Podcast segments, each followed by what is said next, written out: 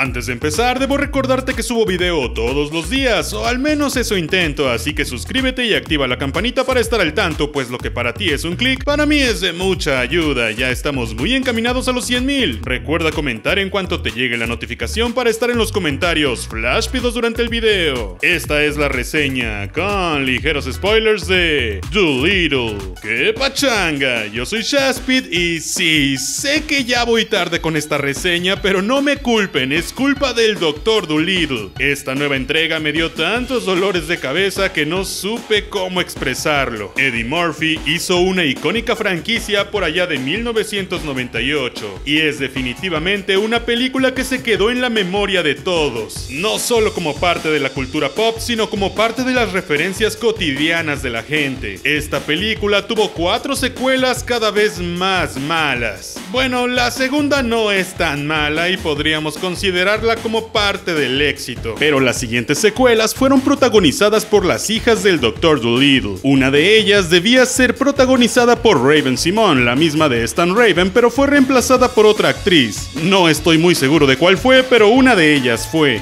De hecho, creo que la última ya fue protagonizada por el perro. Sí, así de mal se puso la cosa. De hecho, las últimas ya solo llegaron a DVD. La voz del perro Lucky es hecha por Eugenio Derbez de forma muy divertida, o al menos lo fue en las primeras dos películas. En el resto varía entre diferentes actores de doblaje. La película de Eddie Murphy es una comedia basada en una serie de libros antiguos, pero no se utiliza la trama original. Solo se toma la idea de un doctor que habla con los animales. De hecho, hubo una primera adaptación en 1967, y pues esta película con Robert Downey Jr. es producida por él mismo y sí está basada en los libros originales. Podríamos creer que este es un movimiento lógico y una gran idea para lograr separar las películas divertidas de Eddie Murphy con esta nueva versión. Desafortunadamente es todo lo contrario. Me parece que esta idea hizo que todos viéramos esta versión como algo sumamente aburrido y una pésima idea. Para empezar, porque al ver los trailers y pósters pensábamos en Robert Downey Jr. y el cómo no nos va a divertir como lo hizo Eddie Murphy. Segundo, porque al lanzar la historia al siglo XIX se vuelve automáticamente algo de súper flojera que no muchos niños y adolescentes e incluso algunos adultos quieren ver. Y tercero, porque se ve más como una historia de aventura que como una comedia. Y es que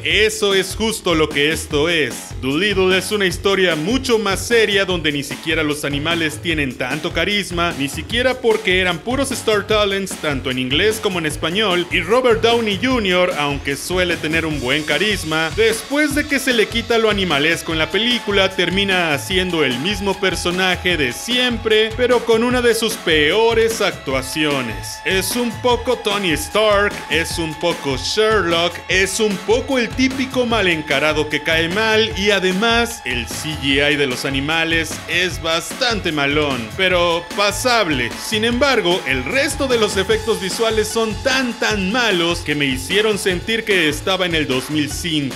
En varios momentos es sumamente notoria la pantalla verde y eso te saca de la inmersión en automático. ¿Y qué decir de los paisajes? La historia es el básico cliché de vayan a buscar la planta para salvar a alguien y así comienza la aventura del punto A al punto B. Sin embargo, se siente como si pasáramos horas en el barco y cuando llegan a un lugar es una mini aventura. Encontrar la planta fue realmente más fácil de lo que lo describían y pues en esencia sí se siente como un cuento viejo contado en 2020. Tiene comedia, sí, pero la mayoría no es una comedia que te super divierta. Los chistes son como para niños de 5 años en una película que parece para adultos de mayores de 45. Los chistes son como para niños de 5 años en una película que parece para adultos mayores de 45. El ritmo es lento y cadencioso y no les voy a mentir, gran parte de la película me la pasé muy aburrido. Sentí que la trama no avanzaba y ya quería que terminara y eso que solo dura hora y media. El Dr. Dolittle y su esposa tienen un santuario que les dio la reina de Inglaterra, pero un día ella se va de viaje a buscar una isla y deja al doctor cuidando a los animales. Sin embargo, ella muere en el mar buscando esa isla. Sí, justo como los padres de Frozen. Y el doctor se vuelve un loco que cuida animales y odia a los humanos. ¿Quién sabe por qué razón? Hay un joven entrometido que de la nada quiere ser aprendiz y que se une a la aventura. ¿Cuál aventura? Pues la reina está muriendo y el doctor debe salvarla, pero necesita de una planta que sorprendentemente solo se encuentra en la misma isla que iba a buscar su mujer, por lo que emprende una aventura para salvar a la reina y que no le quiten su santuario. El niño o adolescente más bien se une y pues ahí comienza todo. Nada más forzado que la historia de esta película. Nada más forzado que la inclusión del niño y nada más forzado que su enamoramiento con la otra adolescente que era la duquesa mensajera o yo que sé. El doctor se supone que tiene que aprender a amar y pues al parecer no lo hace y el viaje solo fue un viaje porque sí. Pero al menos el niño tuvo una solución a sus padres que lo maltrataban, ¿no? ¿No? Pues tampoco. Y realmente cuando sales del cine te das cuenta que nada tuvo sentido en la película. Todo fue forzado y ningún personaje es explorado lo suficiente, por lo que solo te quedas con la idea de cómo son, pero no lo sabemos realmente. Tampoco descubrimos nunca el por qué la esposa murió, a qué se enfrentó o por qué rayos fue que fue tan difícil llegar a esa isla. Pues según esto, muere en el mar y Doolittle llega a la isla como si nada, lo que solo te deja pensando que ella era muy mala navegando porque pues murió en una tormenta y ya. Honestamente, toda la película pensé que se encontraría con su esposa en la isla viviendo ahí porque nunca pudo salir o algo así, pero no. Está padre que me equivocara, pero ojalá fuera por una razón de mucho más peso. Los animales intentan ser disruptivos, el guion intenta ser ácido y diferente, pero nada de esto se logra. Tener a un gorila débil y emocional o a una ardilla agresiva y súper paranoica puede llegar a ser una buena idea, pero no de la forma en la que lo manejaron. Se convierte en un intento obvio por volver opuestas las personalidades de los animales para que descubramos que todos somos diferentes a como lucimos. Es un buen mensaje, pero también es un cliché que durante la película es bastante tedioso de ver, sumado a los chistes de pedos constantes y a situaciones visuales que intentan ser cómicas pero que solo son bobas. El villano es uno de los personajes más tontos, absurdos y bobos que he visto en mucho tiempo. Constantemente pierde sentido lo que dice o hace y se lleva la contra todo el tiempo. La resolución de quién era el villano real es súper obvia y lo manejan como si fuera el mayor misterio resuelto por Sherlock Holmes. Es horrible.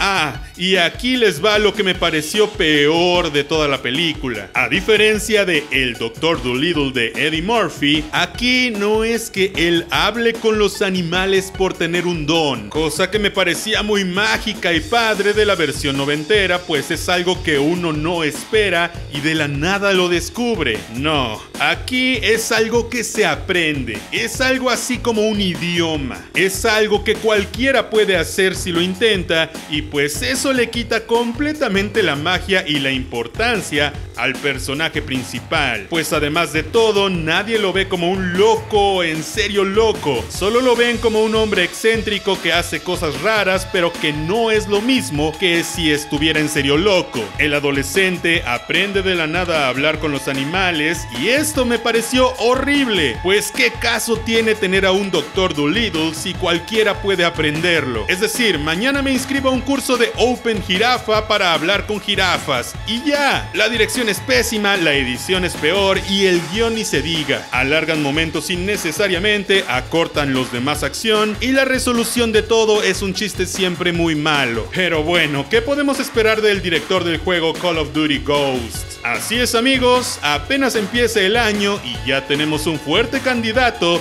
a peor película del 2020. Pero bueno, cuéntame en los comentarios, ¿qué te pareció esta película? ¿Te gustó? ¿Te gusta más la de Eddie Murphy? Déjame un comentario y de paso, ya que estás ahí, suscríbete, activa la campanita y yo te amaré por siempre. Comparte esto con tus amigos más animalescos. Yo soy Shaspit y te veré la próxima vez. Ya.